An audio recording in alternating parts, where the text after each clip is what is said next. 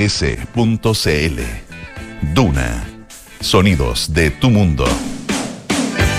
Buenas tardes, ¿qué tal? ¿Cómo están ustedes? 6 de la tarde en punto, día miércoles 31 de mayo y comienza aire fresco aquí en Radio Duna, en la 89.7 en Santiago, 104.1 en Valparaíso, 90.1 en Concepción y 99.7 en Puerto Montt. Nos pueden escuchar también en el canal 665 de BTR, pueden... Bajar nuestra aplicación. Bájela, téngala ahí siempre, por si acaso. Ah, si de repente se les pierde la señal, te están moviendo por algún lado, algún lado, no solo acá en Chile, en el mundo. Y bueno, pueden ahí conectarse a través de la aplicación Radio Duna. También entrar a duna.cl, donde ahí está absolutamente todo lo que tenemos para ofrecerles. Todos nuestros programas, nuestra música em, y también nuestros podcasts, las noticias actualizadas permanentemente y también nuestros podcasts, como decía, están además eh, no solo en Duna.cl, sino que también en Apple Podcast, Spotify y las principales plataformas de podcast. Hoy tenemos nuestra sección sin spoilers con Paula Frederick. En algunos minutos más nos va a hablar acerca de una película muy, muy interesante, entretenida también. Eh, bueno, ya, ya, nos va, ya nos va a contar, ¿ah? pero, pero vale la pena verla. Tuve también la, la suerte de, ver la película de la cual ella nos va a hablar en algunos minutos.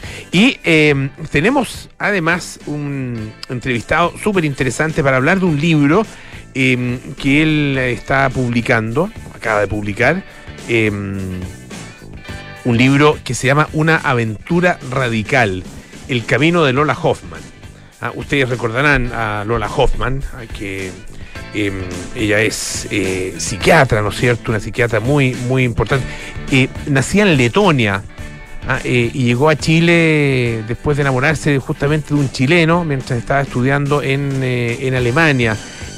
una mujer que tuvo una, una, vida interesantísima, una influencia muy grande también en, en muchas personas, en muchos psiquiatras, digamos, en muchos psicólogos, una, con una visión eh, muy integral acerca del ser humano, acerca de su psicología también, eh, y muy conectado también con eh, el mundo con el, mundo, con el resto, con el planeta, digamos, ¿ah? con, con, el mundo natural.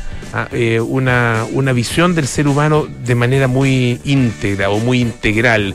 ¿ah? Y que tuvo además una, una historia desde la infancia realmente apasionante. Un libro súper, súper interesante, escrito por Juan Cristóbal Villalobos que es periodista eh, y, que, ha recibido distintos, premios eh, y distintas becas también. Eh, ha desarrollado su carrera en diferentes medios escritos, como la revista Cosas, en Diario La Tercera, la revista Que Pasa, ah, en Mega también. socio director actualmente de Vanguardia Comunicación. y está publicando este libro ah, de la de ediciones Diego Portales, ah, de la editorial de la Universidad Diego Portales. Así que interesante conversación la que tendremos en algunos minutos más acá en aire fresco. Oye, eh, se está calentando el ambiente para el para eh, la conmemoración del 11 de septiembre. ¿ah? Empieza a calentar, empieza a poner ahí complejo y aparece, aparece Pinochet. Apareció Pinochet nuevamente. Ah, eh, no ha dejado estar presente en 50 años, impresionante. Eh, pero es, impresionante, pero explicable también. Ah, eh, la verdad que el, quiebre institucional, lo que significó el golpe, lo que significó la dictadura, eh, sigue resonando en nuestro país. y claro, lo que ha tendido a imponerse, ah, creo que de una manera, por una parte natural y lógica, y por una parte también interesada, eh, es eh, una, una, determinada visión acerca de lo que, de lo que ocurrió. Eh, y, y queda, queda de alguna manera oculta, ¿ah? pero viva, otra visión. ¿Ah? Ustedes probablemente leyeron los resultados de una encuesta de Cerc Mori, ¿ah? que fue, se va a conocer ayer o anteayer eh, y que tenía que ver con eh, la visión de los chilenos en relación con el golpe militar eh, y hay un, aumento muy significativo de las personas que creen que el golpe se justifica, digamos. y que los militares tenían, el ejército, o sea, los militares en general, las Fuerzas Armadas tenían razones ah, para, para, ejecutar justamente el golpe militar. Eh, subió 20 puntos esa respuesta ah, eh, en, los últimos 10 años, ah, de 16 a, 30, a 36%. Ah, no es mayoría, pero es una visión, como decía, que está todavía oculta, pero tremendamente viva. y eso es yo creo que es algo que hay que tener en cuenta en la política chilena, ¿ah? eh, que el pinochetismo no ha muerto. Eh, yo creo que hay, que hay que ser franco en eso y considerarlo. ¿ah? Em, las expresiones de hoy, pese a él lo niega, ¿ah? estoy hablando de Luis Silva, eh, que fue elegido, ¿no es cierto?, como parte del Consejo Constitucional, que, tiene que comenzar su trabajo en poquitos días más, el 7 eh, de, junio. Eh, él reivindica la figura de Pinochet y dice que fue un estadista. Lo reivindica como estadista. Dice que no es pinochetista, pero lo reivindica como estadista. Reconoce, obviamente, las violaciones a los derechos humanos, no, las niega. Ah, pero pone el énfasis en que Pinochet hizo grandes cosas. Eso es lo que él, lo que, lo que domina en su visión.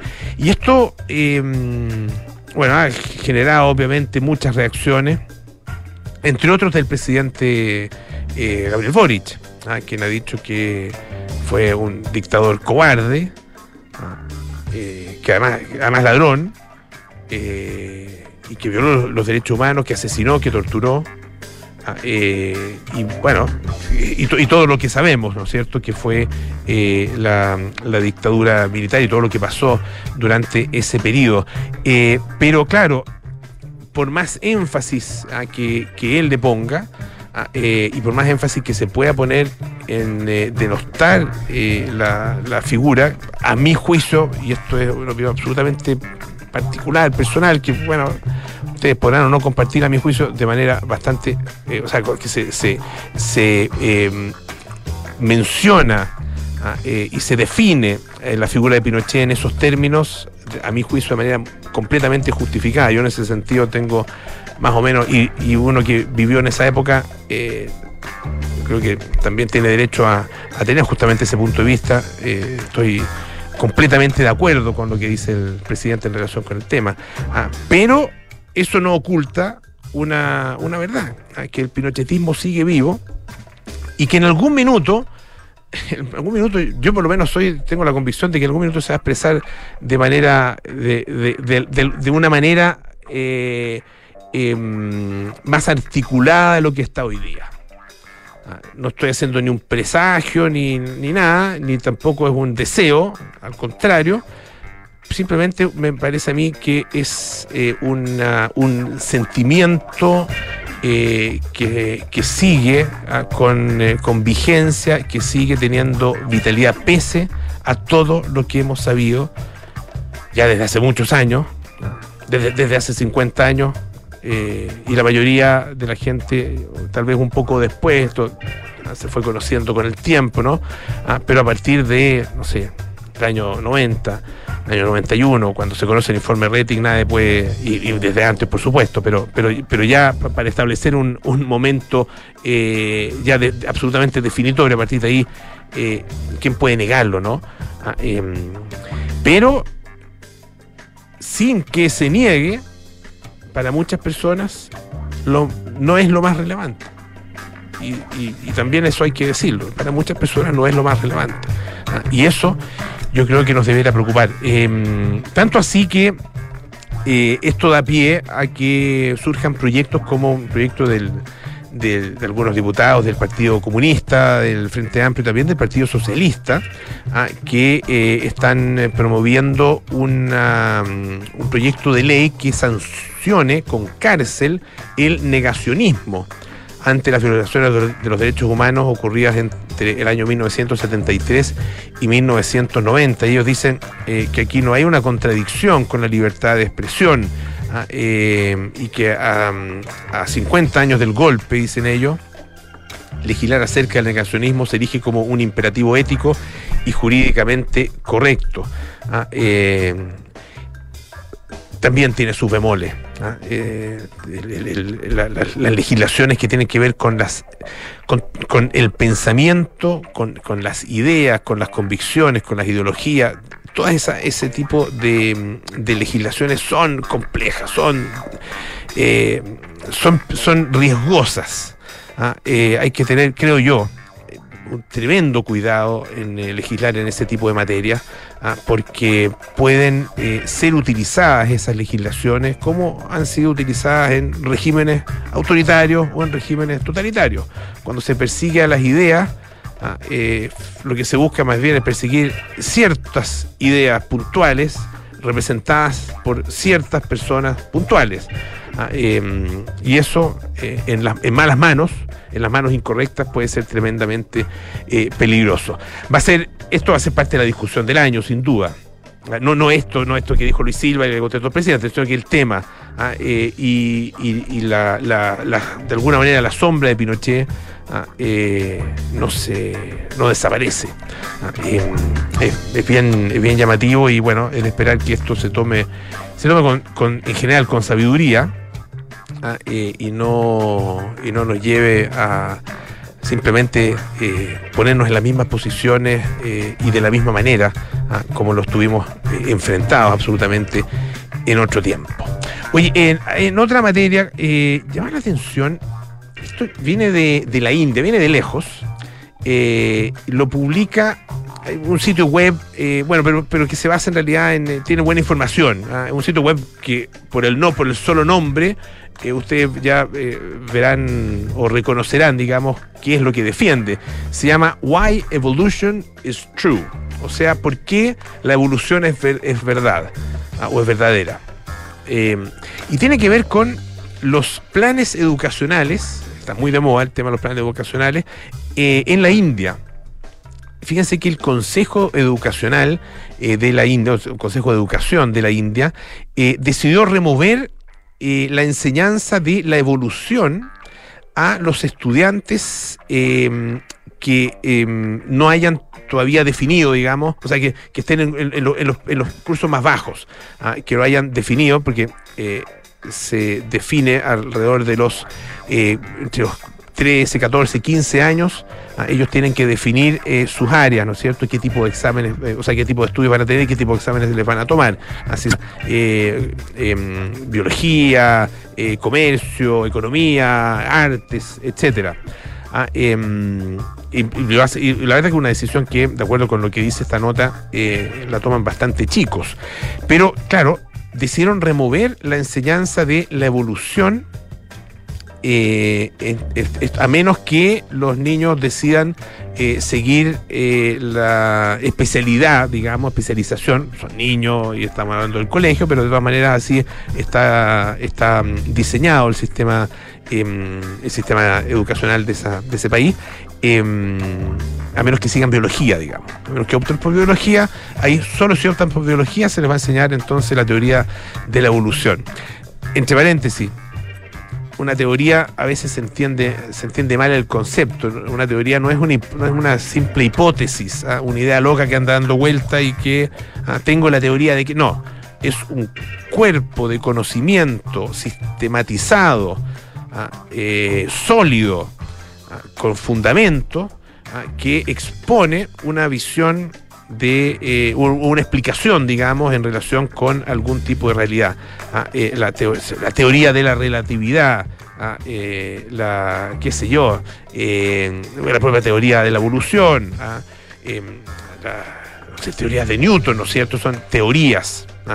y porque son un cuerpo organizado, sistematizado de, de, conocimiento. Y bueno, en esta, en esta novedad, digamos, que, surge allá en la India, eh, eh, la verdad que llama bastante la atención, porque se había suspendido, de hecho, se habían suspendido algunos ramos o algunas, algunos contenidos de los ramos, particularmente de biología, eh, a partir de, la, de la pandemia.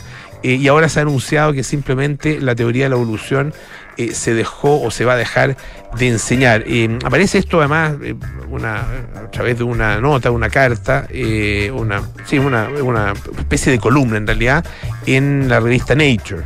Ah, ese es el origen, una, una, especie de denuncia ah, que se hace con respecto a esto.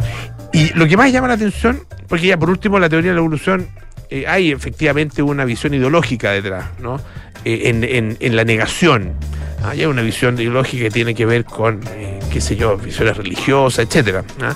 Em, no necesariamente en el caso del, eh, del hinduismo, no necesariamente hay una contraposición con la teoría de la evolución. ¿ah? No sé, la verdad que no se explica muy bien por qué se la está restringiendo su enseñanza. Pero lo más llamativo es que además se restringe la enseñanza de la tabla periódica de los elementos. Ahí yo quedé plop. Ah, ¿Por qué, la, qué tiene la tabla periódica de los elementos ah, de contraindicado, digamos, para los niños y jóvenes? Aparte de que hay que aprendérsela, ¿no es cierto? En algún minuto, en, algún minuto había que aprendérsela, hay que aprenderse, eh, bueno, toda la tabla periódica o gran parte de la tabla periódica eh, y costaba su poco, pero bueno, con estudio todo se puede lograr. Eh, también la están eliminando, ah, por lo menos hasta cierto grado ah, de enseñanza ya en la India. La explicación no se ha dado, simplemente tiene que ver con, eh, han dicho que son eh, materia muy compleja en algunos casos eh, y que son innecesarias para enseñar a esa edad y por lo tanto tienen que dejarse para edades superiores. El tema es que, claro, hay muchos niños que van a salir eh, eh, con los números, con las cifras de población de la India, estamos hablando aquí de más de 100 millones de niños, ah, y muchos de ellos que simplemente durante su paso por el colegio no van a escuchar acerca de Darwin, ni de la teoría de la evolución, ni de cómo llegamos hasta donde llegamos. Vamos a escuchar un poquito de música. Esto es, esta es Nora Jones con Chasing Pirates.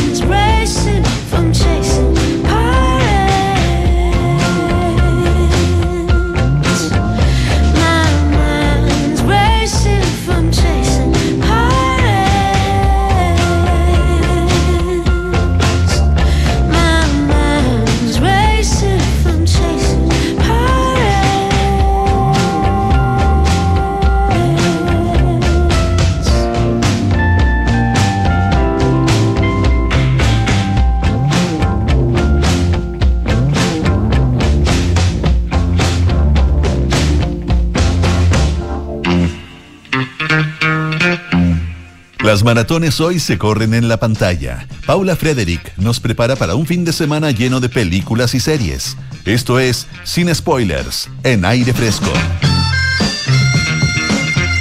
Ya estamos listos para mm, escuchar a Paula Frederick hablar de su, no sé si es su mayor patrocinio, creo que sí, ¿no? El cine, sí. sí. ¿Cómo estás? ¿A quién quiero engañar? Tanto tiempo. Uf, una vida. Sí. Se siente como una vida. Oye, como sin cinco spoilers. minutos, pero bajo el agua. Sin spoilers, pero esto es una historia que conocemos. Mira, antes de empezar a hablar de lo que les traje hoy, quiero decir que parte de lo lindo de Sin Spoilers y de, comp- y de ser parte de aire fresco y, y entre muchas otras cosas y de trabajar contigo, es que me pongo también desafíos en temas que tal vez no manejo mucho y que, y que me, me costaría en otras circunstancias. Por ejemplo, temas políticos muy complejos como espionaje o casos históricos donde digo, series históricas de repente uno se mete un poco en la pata de los caballos porque hay Mm. que mencionar datos y temas, son temas más polémicos. Y me pasa con el deporte. Ah, El deporte no es algo que me llame demasiado la atención a mí personalmente y que, no- que tampoco manejo muy bien. Entonces al principio estuve reticente a, a ver lo que la película que, que les, eh, que les traje hoy. Pero dije no. Vamos, Paula, supérate. Como un buen deportista de elite, tienes que superarte a través de la práctica. Y vi Air. Air. Air, película que está en Amazon Prime, dirigida por el gran Ben Affleck. Debo decir que también me, me- me compró la idea de que estuviera Ben Affleck y Matt eh, Damon en Mm. el elenco. Porque son una dupla de oro y Sí, siento bueno. que todo lo que han hecho juntos ha sido brillante. Sí, Y además que me gustó, películas. a mí me gustó bastante Argo. También me gustó algo. sí. Y eh, generalmente encuentro que Ben Affleck hace un gran trabajo como actor. Y hay una, hay una complicidad ahí entre ellos dos que es muy interesante. Mm. Entonces me gusta verlos juntos. ¿De qué se trata Ben, eh, perdón, Ben? Air. Air hace referencia a las zapatillas, a la línea de zapatillas más bien dicho, ¿no?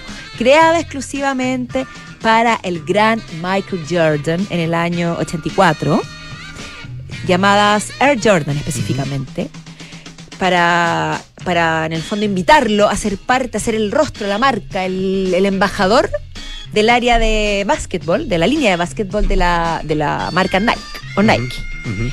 que en es- durante, durante esos años que te lo cuenta la película, durante el año, durante los años 80, el mercado era liberado por Adidas y por Converse. Claro, el mercado de, de las zapatillas de de, las zapatillas de básquetbol. Mm. claro, porque Puma también hay otras, hay otras marcas que. Pero el, el Claro, mercado de las zapatillas de básquetbol específicamente estaba dominado por estas dos marcas y Nike estaba en un lugar menor, Mm. creo que un 17% del mercado. Entonces, el, el CEO el jefe máximo de Nike, que es Phil Knight, porque Mm. todo esto es real. Personaje. Todas estas historias son reales. Un personaje interpretado maravillosamente para mi gusto. Tú también la viste, así que Sí, tú puedes sí, decir. sí, sí. Por Ben Affleck. Eh, decide contratar a un experto en básquetbol, que es el personaje que interpreta Matt Damon, que es Sonny Vaccaro, un gurú del básquetbol básicamente, para que mm, descubra, elija al prox a un joven basquetbolista que pueda transformarse en el rostro, en la marca, en el embajador de esta línea de zapatillas y que también eh, lleve adelante la marca. En el fondo descubrir quién es el próximo, no sé, en ese momento podría haber sido Magic Johnson un Claro, referente. Claro, exacto. sí. ¿Algo así? Sí, sí, sí. sí Ya. Y comienza esta, esta- estas conversaciones en las oficinas de Nike. También entra en el juego el experto en, en marketing, Rod Streiser, que es interpretado por otro de mis actores favoritos, que es Jason Bateman.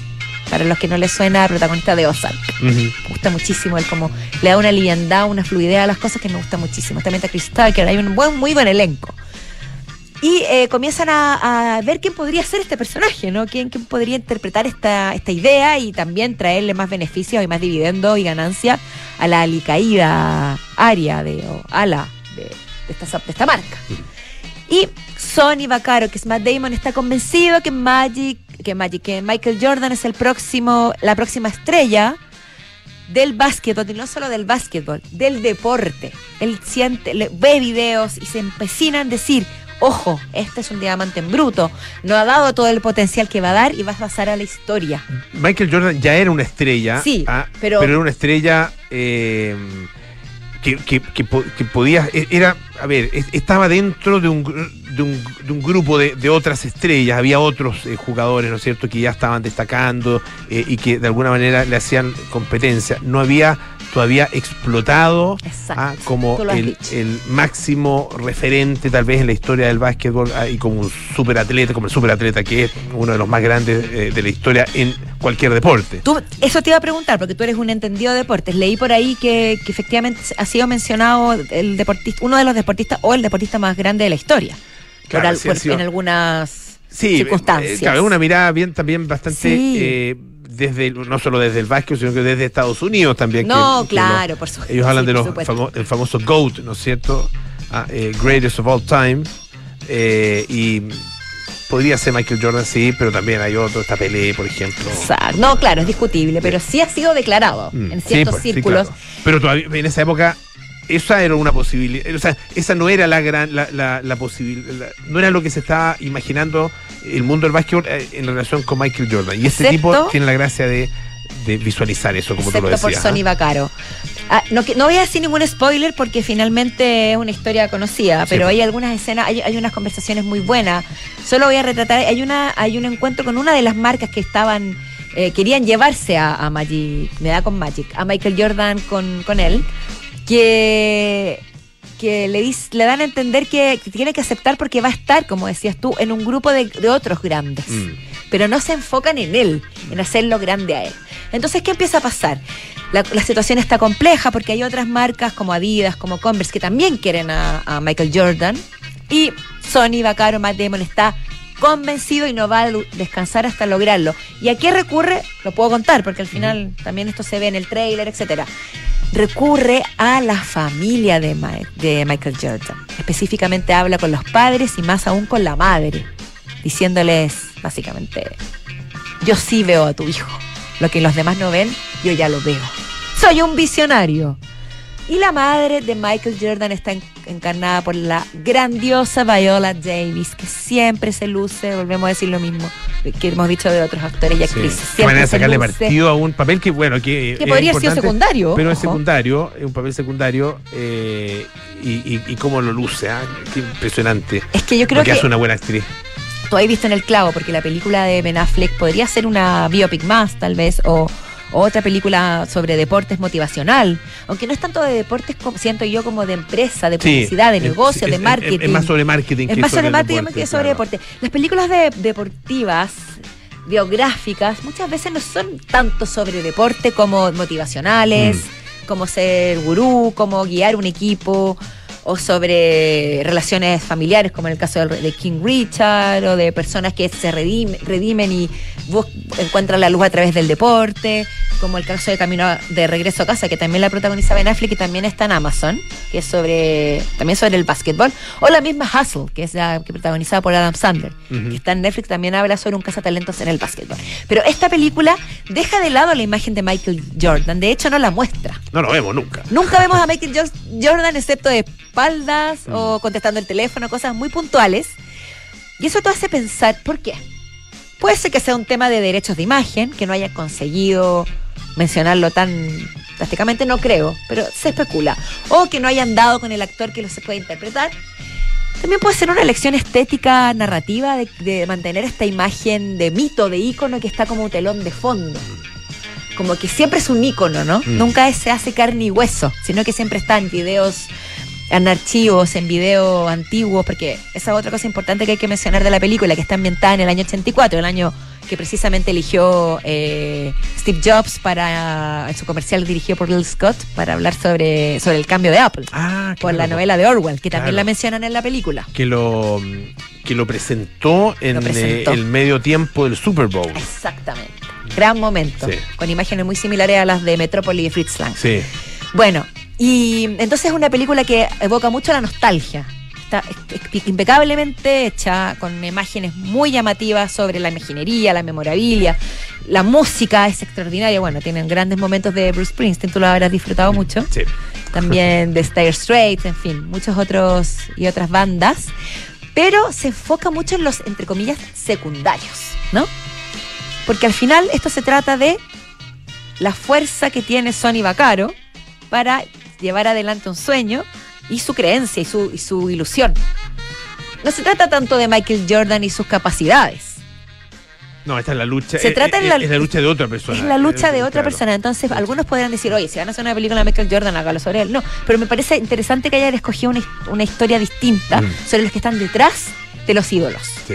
Que hacen que al final brillen también. Fíjate que es muy complementaria la película con el documental, la serie documental El último baile. Ah, Ah, mira, no, eh, esa no la he visto, así que está buena que, es- me la recomiendo. Que es la historia del periodo de, en que en el básquetbol estadounidense reinaron los Bulls. ¿ah? cómo lograron los, los- los Chicago Bulls, ¿no es cierto?, Eh, eh, de la mano de Michael Jordan y de otros jugadores eh, increíblemente talentosos, Pippen, por ejemplo, ¿ah? que, que- que es, bueno, un, un- un genio del básquetbol. Y cómo lograron en, en ese periodo ganar una serie de títulos, no, no recuerdo cuántos eran, no sé, nueve títulos, no sé cuánto, fue una cosa impresionante, ¿ah? una seguidilla de, de títulos que, que obtuvieron ahí. Entonces, esto era el, el último año en que estaba todo ese, ese grupo, y, y de ahí hacia atrás. Y uno, en uno de los capítulos hace mucha mención y se cuenta en parte esta historia de las Air Jordan. ¿Tú, dónde, ¿Tú sabes dónde podemos ver ese documental? Estaba en, Net- estaba en Netflix. No sé en si Netflix. sigue Ya, ahí. buen dato. No sé. Yo la vi en Netflix. Sí, porque es muy bueno. es, impo- es importante saberlo, pero bueno. Por eso digo, más allá de la historia de Michael Jordan, que yo creo que se puede profundizar en, otro, en otros documentales o en otras películas, eh, muy interesante la, la dinámica que se arma entre estos personajes que, que viven como la parte amable del sueño americano, que son están muy esperanzados, pero al mismo tiempo, de todas formas, siempre están como al borde del, de caer en el abismo. Hay muchos miedos al fracaso, al, a que te tilden de, de- que fuiste un poco más allá y que te quiten el trabajo. Todo es como que se juega en la vida en esta acción, ¿no? Entonces, esto podría haber tenido un desenlace muy, muy nefasto, Es que además. pero finalmente sabemos que la historia quiso otra cosa. Claro, y además es que hay una cosa que es interesante. eh, explora la película mucho en la cultura interna, en general de las corporaciones, pero particularmente de Nike. Ah, y de esa, de esa empresa en particular, De la mano de Phil Knight, ¿no es cierto? Este, de este eh, verdadero personaje ah, de, de la empresa estadounidense, eh, y, y que tiene una cultura interna muy particular, de un nivel de, de exigencia y competitividad tremendo. De hecho, se- Ah. durante la película se muestran algunos de los 10 mandamientos, entre Claro. comillas, que rigen a los que se rigen y que impulsan a los trabajadores a seguir, que están ahí publicados como en una especie de diario mural. Y también hay una, no la voy a contar, esto se los voy a dejar para la sorpresa, pero más allá de lo que significó para Michael Jordan, hay un cambio en la manera de redistribuir las ganancias, hay un cambio en la Ah, manera claro, de llegar a los jóvenes deportistas que están partiendo como en ese momento, digamos, y, y de fomentar el deporte juvenil. Muy interesante Mm. que haya una vuelta de tuerca ahí Eso. que mejor no la revelemos. No la revelemos, pero, pero un gran momento. Un ese. gran momento, exactamente. Oye, y, y- y sobre todo una película muy entretenida. Oye, gracias. Es Sí. muy entretenida, muy Muy dinámica. entretenida. Es como que me recordó mucho a la red social, a Aaron Sí. Sorkin, estas películas biográficas muy veloces, con muchas ediciones. Y además, para los que amamos los 80, crecimos, nacimos, etcétera, hay mucho, mucha nostalgia. Y Mm. la música, para personalmente, yo cada vez la- mientras la veía decía, no hay música como la de los 80. Así como para transmitir emociones. Es verdad. Paulita Frederick, muchísimas gracias. ¿ah? Muchas gracias a ti. Sin spoilers, todos los días miércoles aquí en Aire Fresco. En a contribuir desde la investigación, la Universidad San Sebastián destaca a sus académicas Valentina Echeverría, Carla Pozo y María Inés Barría, quienes han logrado importantes descubrimientos en el ámbito de la ciencia y la innovación, aportando al avance de nuestra sociedad, salud y medio ambiente. Conoce más en uss.cl. Que a poquito del Cyber Day.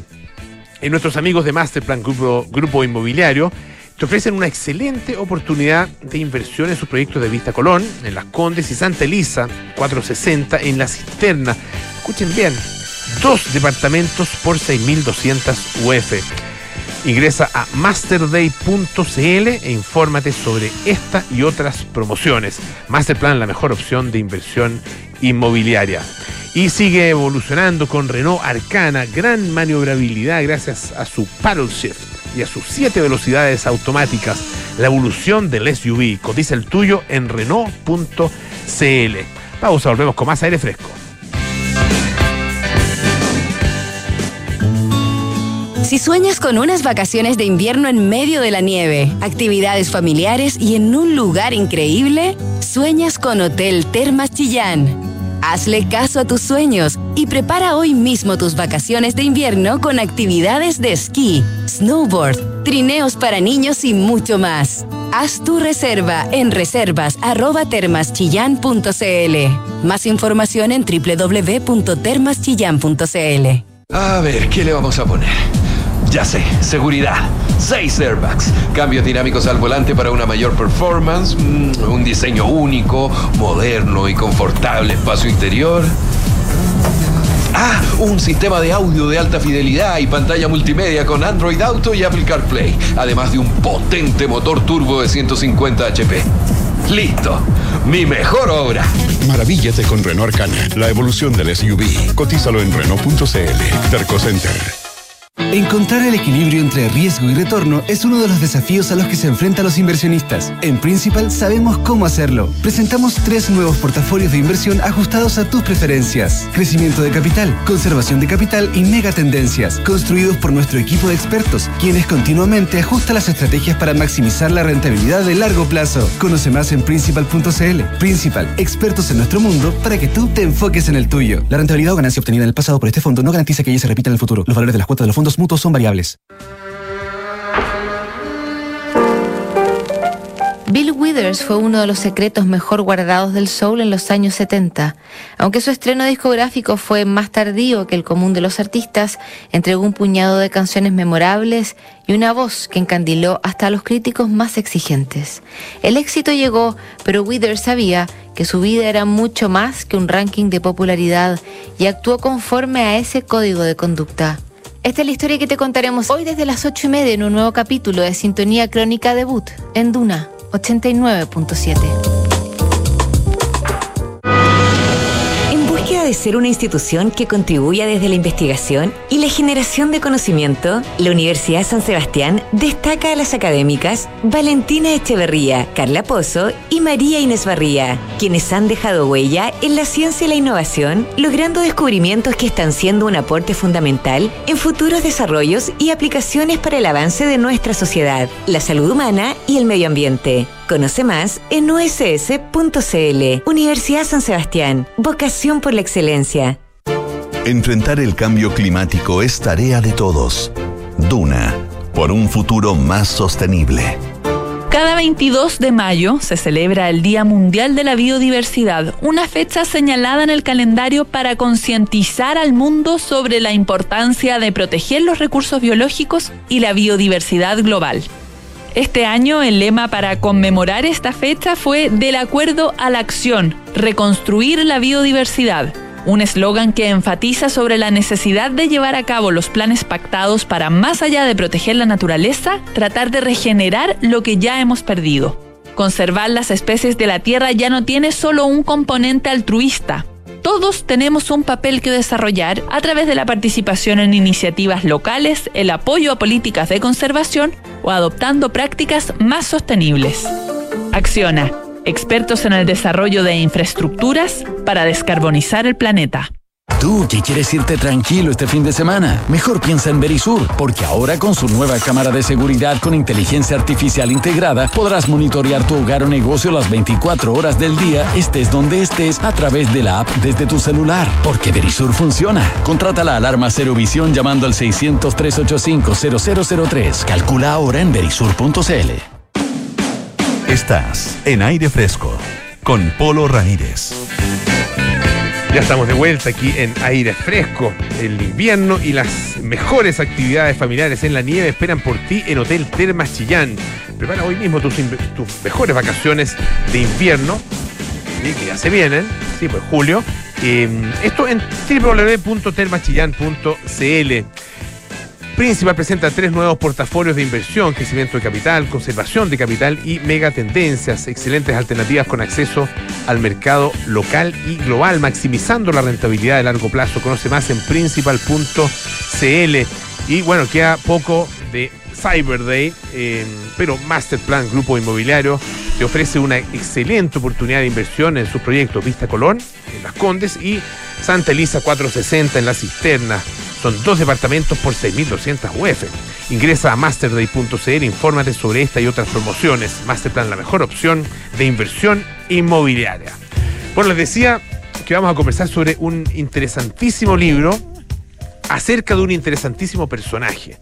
Ah, eh, una, una mujer que eh, vi- vino a Chile desde muy lejos, que llegó por amor eh, y que acá dejó un legado muy importante. Estamos hablando de Lola Hoffman, médico, ah, psiquiatra, eh, seguidora de Carl Jung eh, y que, tuvo además una influencia acá en eh, nuestro país muy, muy notable. Una aventura radical, El camino de Lola Hoffman, y estamos con su autor, Juan Cristóbal Villalobos, periodista, ah, destacadísimo periodista, un libro de ediciones Universidad Diego Portales. Juan Cristóbal, bienvenido, muchísimas Muchas gracias, por estar por con la nosotros. oportunidad. A ver, lo primero que quería saber es, es- es por qué tu interés en este en, en Lola Hoffman. Mira, el interés es bastante poco romántico. En el fondo, la historia fue que eh, Matías Rivas, eh, editor de, de Ediciones UDP, él cuando estaba en la, en la universidad, eh, una de sus, de sus pegas era ser librero, en, Altamira. Y él me contaba que se daba cuenta que había mucha gente que iba a preguntarle por libros de Lola Hoffman. Y no había libros, o sea, los que hay son de la Elia Vergara, el de la Malú Sierra y el de la Nieta, Ya. que están escritos a principios de los 90, fines de los 80, que son buenos libros para la época, de gente muy cercana a ella. Y lo que me decía Matías, hay un interés eh, de conocer más esta figura, pero una mirada de afuera, con, la Lola murió hace 35 años, una mirada afuera, reporteada y que tenga una visión más integral. Y nos hemos dado cuenta que eso, eh, Matías tenía muy buenos ahí, porque hoy día estaba recorriendo todas las librerías en el centro y en Providencia, y ha sido, el libro está prácticamente agotado. El viernes sale una, una segunda edición. Y te cuento como, como anécdota, en la- el lanzamiento que hicimos con Pedro Engel hace, hace tres semanas, llegaron más de 200 personas. Fue una cosa, nadie se Mira. esperaba a ese nivel. Yo dije, vaya, mis amigos, mi familia, pero llegaron una fanaticada, a Lola Hoffman, agotaron los 170 libros que habían para vender. Entonces, realmente ha sido impresionante cómo el mensaje de ella, la figura, sigue vigente. ¿Cuánto eh, existía? Bueno, tú dices que existían, ¿no es cierto?, estos, estos tres libros, ah, eh, eh, pero ¿cuánta información em, concreta, específica, ah, periodística, digamos, ah, o, o- o de interés periodístico estaba disponible y cómo fue esa investigación? No, la investigación fue. Porque mira, yo, yo hablando un poco del origen, yo no tenía un, un acercamiento especial con el mundo esotérico, el mundo místico, sino que más bien yo me he guiado por el interés periodístico, la curiosidad propia del periodista. Me llegó este personaje, me enamoré del personaje. Y de ahí fue un, un trabajo exhaustivo de tres años y medio de entrevistar a toda la persona, a su familia, a sus seguidores, a sus pacientes. Mucha gente está muerta ya, pero había mucha gente que todavía está viva y muy, y muy, y muy presente. Y también tuve mucha ayuda de su, de, de- de su nieta, de Leonora, que tenía el legado, los papeles, la fotografía, las cartas, entonces me la gané un poco y llegué a su video en Tunquén y cuando llegué me dijo, tenía un baúl, me dijo este baúl color marrón, ahí está toda la Lola, me lo abrió y ahí fue, y ahí bueno, los mensajes y los caminos de la Lola que me había abierto, había abierto ha sido bien mágico también. Me han pasado cosas bastante mágicas Ah, en mira. este camino, sí. Bastante mágica en el camino. Y, mm, y ha sido. Y finalmente, esta, este trabajo se ha visto recompensado por, por la cantidad de gente que lo lee y que le toca. ¿Quién era esta mujer? Contemos un poco la, Sí. la historia, ah, porque efectivamente ella él es esas cosas azarosas de la vida, ¿no es cierto?, que la trae a Chile, pero viene de muy lejos. Sí, mira, ella, ella nació en el año 1904 en, en Riga, en Letonia, una de las, una de las, de la- las repúblicas del, del Báltico. Eh, y ella eh, nace y a los 10 años se ve azotado su país por la Primera Guerra Mundial. Era parte del Imperio Ruso, entonces primero llegan los alemanes, después reconquistan la, la- la- ciudad de los rusos, después vuelven los alemanes y llegan finalmente los bolcheviques. Y después de un tiempo se transforma en República Soviética. Entonces ella vive todo eso. Después ella se va, una pionera, fue una de las primeras mujeres que estudia en la Universidad de, de Friburgo, las primeras universidades que aceptan mujeres, y después se enamora de un becado chileno, de origen alemán, también de padre, de alemanes, y eh, se viene a vivir a Chile y se transforma, empieza a trabajar como fisióloga, y en esa época una mujer brillante, con estudios de medicina, pero ella trabajaba como asistente del marido sin sueldo le viene una depresión en un momento que tiene que ver un poco con lo que dice Jung, de que a la mitad de la vida uno vive una crisis profunda y uno tiene la alternativa de jugársela y transformarse completamente o hacerse loco. Ella con esta crisis llega a su marido y le dice, Lolita, vámonos a Europa. Una, una mezcla entre, entre trabajo y placer se van, estos viajes que eran de meses, se van en barco y hacen una escala medio inesperada y empiezan la- las sincronías de las que habla Jung también, los hechos que no se entienden pero que después tienen su lógica. Va caminando ella con Franz por la avenida Sa- Santa Fe y un escaparate ve un libro de Yolanda Jacobi, que era, entonces dice, curioso, el mismo apellido que tengo yo. ella, claro. Y toma este libro. Creo que ella era, eh, era Elena, Elena Jacobi, Elena. Corona Jacobi. Claro. Y toma este libro, dice qué curioso, y se va en este barco leyendo este libro, en este, se imaginaba como en el vaivén de este, de esta, de este, y, y con- y- y mi- y mirando el horizonte y empieza a abrirse el mundo. De lo- ella había tenido un sueño que le desencadenó la, la, la depresión muy fuerte de ella, sangriento, abriendo un animal, que es lo que hacían los fisiólogos. Y, y ahí le cambió el mundo va a Europa, se contacta con Ya- Jacobi y vuelve a Chile y se transforma en una gran terapeuta. Ella más que psiquiatra porque ella vuelve a Chile y no había una escuela formal de, de- de psiquiatría. se Yo- terapeuta. Yolanda Jacobi era. Ella era. ella era discípula, discípula directa de, Jung. De Jung, perfecto. Escribió este libro que era como un resumen de las ideas de Jung. La Lola, curiosamente, en Alemania había ido a una charla de Jung, pero no había entendido mucho. Era un personaje que recién estaba empezando en los años 20, el año ve- 24, y se vuelve a contar, a, a- a encontrar con estas teorías, se le abre la cabeza con el I Ching también se encuentra, el oráculo predictor chino, y ella es la primera traductora del I Ching desde el alemán al español. Ah, mira. Sí. Ahora, eh, ella se instala acá en Chile, estamos conversando, les recuerdo, con Juan Cristóbal Villalobos a propósito de su libro Una aventura radical, el camino de Lola Hoffman. Se instala eh, en Chile, en un Chile, eh, estamos hablando aquí del El- año 30 y año 30 tanto, ¿no? tre- tre- 31. 31. Año 31, Ah, sí. eh, y estando acá ocurre toda la Segunda Guerra, to- o sea, to- todo, todo el, el- el- el, eh, eh, dominio nazi, ¿no es cierto? En Exactamente. lugar. Ella, ella, se va, ella alcanza a vivir ese- esa etapa muy que sale bien explicada en el libro de- del, del auge de la, de la Belle Époque alemana, de- Claro. de, entreguerras. Exacto, que la como en República de película, Weimar, La, la- la- la República de Weimar y justamente toda esta, esta nueva eh, eh, explota las artes, el, el- arte más liberal, la- la- el movimiento liberal, un poco lo que refleja la película Cabaret, como para que lo ubiquemos como en esa época. Y llega a este Chile apagado que ella nunca había escuchado de Chile antes de conocer a Franz Hoffman, y se empieza a meter en este mundo, y su gran tema, o sea, el gran legado de la Lola Hoffman es su lucha contra el patriarcado. Hay que imaginarse lo que es, es mujeres de los años, fines de los 60, principios 70, como va a tener como, como una idea, gente como la Delia Vergara, como la Lola Jo- como la Malu Sierra, de la revista Paula, que vienen con estos matrimonios casadas desde muy jóvenes, estos señores opresivos, y llegan donde la Lola que le empieza a explicar que la dominación de la mujer y todos los mares del mundo son por el patriarcado, que viene del neolítico. Entonces, estas mujeres quedan, ella y mucha gente más de la clase eh, media, media alta chilena, no tanto económica, sino que también culturalmente, se encuentran con esta, con esta mujer que además era muy, muy radical en- y muy extrema también en sus, en sus recomendaciones por la pareja.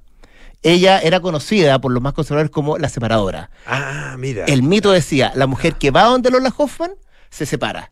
Porque, ¿qué es lo que decía ella? Decía, ella está to- completamente contra el, el matrimonio como institución y contra la monogamia. Decía, mira, aquí uno tiene que tener un amor central, que es para criar a los hijos, y también amores paralelos que eso estimula la imaginación y mantienen viva la, la- la- el matrimonio. Y decía, para que una para que una figura, para que un matrimonio funcione, porque ¿qué pasa en Chile? La gente en vez de ponerse el anillo de matrimonio en los dedos, se lo pone en la nariz. Sube y baja con la pareja y eso genera puro roce. Entonces hay que dormir en piezas separadas, mucho mejor si son en, en- en, eh, o sea, en camas separadas, mucho mejor si es en piezas separadas, idealmente en casas separadas. Y ella lo, lo- lo hizo así con su marido. Bueno, y ahí el libro cuenta un poco, porque ella además tuvo una, relación con un escultor, un artista muy importante en esa época, Totel Albert. Entonces ella lo lleva a la práctica, lo que ella hacía, pero también le quedó la escoba y el caos en su propia vida. po.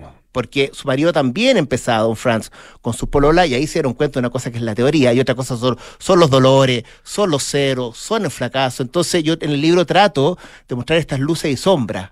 Esta mujer que también, que era muy dura, que era fría, con este fuerte acento alemán, muy duras con las mujeres, pero también, pero con los hombres, muy, muy, muy, muy, muy coqueta, muy cercana. Es realmente un personaje fascinante. Ahora, eh, ella, eh, desde el punto de vista de su, de su trabajo eh, psiquiátrico, psicológico, digamos, eh, era porque no era psicoanalista, No, no, ella, ¿no? ella, ella era, e- ella era, ella ¿Cuál era un poco eh, su raíz, su escuela? eh, o sea, su junguiana. escuela es junguiana. Junguiana, o sea, en, en la psicología analítica. Analítica, Recordemos que, que, que, que, Jung era, era, era el gran discípulo de, Discípulo Freud, Freud, claro. y después tienen una, una diferencia en términos por, por distintas teorías, y ella es una, la, eh, es una jungiana temprana en Chile, o sea, fue la que trajo las teorías de, de Jung en, en- a Chile, la, la, es una figura dentro de la sociedad analítica en, eh, de psicología analítica en Chile, Y ella en el fondo, su- sus herramientas terapéuticas eran tres principalmente. Los sueños, ella era- decía lo que mismo que dice eh, Jung, que todo lo- el, inconsciente de nosotros, la única forma de entenderlo y, que- a través de los cuales nosotros podemos tener los mensajes del, del inconsciente a través de los sueños.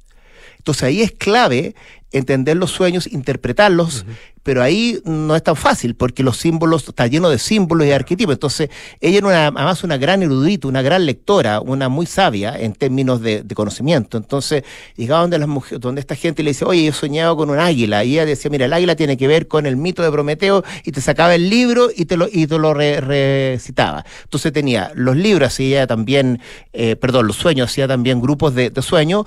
Eh, el I Ching, Muchas veces cuando llegaba una persona y le decía, bueno, una duda, le decía, bueno, veamos qué, no, qué, qué es lo qué es lo que nos dice Ching y los sueños dirigidos. Ya que son una, una, medio una especie de, de- de somnolencia y ella te va guiando y uno va viendo imágenes y es una forma también de solucionar problemas. Pero, lo, pero lo, lo principal aquí, Pablo, era, y lo que llamaba mucho la atención, era su teoría sobre las crisis. Ella decía que las crisis son las que transforman a la persona. Entonces, llegaba una persona y le decía, Lolita, estoy en una crisis dura. Y decía, bienvenida a las crisis, hay que vivírselas a fondo. Crisis, por ejemplo, crisis matrimoniales, que Crisis debe matrimoniales, debe haber crisis- sido uno de los temas. Pero tú, tú mencionabas eh, las pacientes. No veías solamente Sí, no, mujeres, ¿no? no, Era preferentemente Sí, sí, mujeres. lo, lo- lo que pasa es que tenía un, un enganche especial y era especialmente, y su fama estaba dentro de la, con, con las mujeres, sobre todo por el tema del, del patriarcado, y era, además que en esa época, 60, 70, 80, probablemente las mujeres eran las que estaban más dispuestas y abiertas a ir a una ayuda psicológica. Pero también tenía muchos hombres que eran sus seguidores, pero ahí cuentan un poco que ella era mucho más coqueta, mucho más permisiva también con los hombres. Porque tú, eh, uno de sus, de, sus, de sus pacientes favoritos era Juan Pablo Izquierdo, el, el, el, El el director de orquesta. de orquesta, Entonces le encantaba porque era muy buen, le gustaba el hombre buen mozo. Entonces Ya. le decía, viene Juan Pablo, váyanse todas hasta aquí porque es la joya de mi corona. O a Francisco Varela, el, el- el- Ajá. el neurocientífico, él le, le- le decía, Francisco, Francisco, tienes que sacar a la mujercita que llevas dentro. Porque, como dice Jung, la, cuando uno realmente es entero, cuando uno realmente es maduro, es cuando uno es su parte femenina y su parte masculina, su interior masculino. Entonces siempre a los hombres le decía, atrévete a sacar tu parte femenina. Hoy día todas esas cosas son más o menos entendibles, uno las ha escuchado, pero hay que imaginarse en el contexto de los 70 y de los 80. Claro. Y, y de una mujer que era prácticamente decimonónica. De- Ah, pues, exactamente, en porque- 1904. Porque, ah, porque- porque claro. uno ve aquí, aquí la, la- la- la foto, era una mujer, era una mujer con, con, eh, muy, muy formal, con un acento alemán Mm. muy marcado, muy dura, muy radical, y decía, si usted no me hace caso, no vuelva más porque no quiere cambiar. Juan Cristóbal, una última cosa. El, eh, hoy día existe un gran interés ah, por Sí. estas materias, ¿no es Sí. cierto? Sí. Eh, ella dejó escritos. No. Eso es llamativo Sí, también. ella no dejó escrito. Ella, lo que pasa es que hay que entender que ella es la antigurú. Ella fue una gran terapeuta que cambió vidas, pero ella no tenía un grupo de seguidores formal. Ella en algún momento con, con Sergio Vergara, Jimena Guariz, creo, o sea, fue parte de un, de un- de un movimiento que hablaba en contra de la, de la, del, del, del poderío nuclear y contra el patriarcado, pero ella era una más, Mm. ¿ya? Pero ella no, no, no, no tenía esos seguidores. Ella decía, yo no soy buena para, para escribir, soy buena para, para, para, para- conversar. Hay solo un texto que sale muy eh, sale bien reflejado, lo analizo en este te- en mi libro, es sobre el patriarcado. Y ahí era súper dura. Ella decía, los hombres son enemigos de la mujer. Los hombres crean dos tipos de mujeres, la prostituta y la virgen. Entonces, entonces también, todo eso también hay que entender lo que llegaba esta mujer, te decía eso, y también era, era muy dura en contra la, la relación que tenían las mujeres con sus hijos. Decía, los hijos eh, esclavizan a las mujeres. Hay que tener, uno puede tener no solamente una madre, sino que varias eh, figuras maternas. Lo llevó a la práctica y su hijo, ahora sale en el libro, tuvo una relación muy conflictiva hasta el día de hoy con ella. Entonces también es interesante ver cómo estas mujeres adelantadas tienen también costos en el camino. Juan Cristóbal Villalobos, autor de eh, Una aventura radical, El camino de Lola Hoffman. Muchísimas gracias por estar esta tarde Gracias acá en. Radio Duna. Que esté muy bien. Gracias. Ya nos vamos, viene cartas notables con Bárbara Espejo, nada personal con Matías del Río, Josefina Ríos, terapia chilense con María José Oshea, Arturo Fonten y Pablo Ortúzar, sintonía crónica debut con Bárbara Espejo y Francisco Aravena. Y nosotros nos juntamos mañana a las 6 de la tarde para más aire fresco. Que esté muy bien. Chao, chao.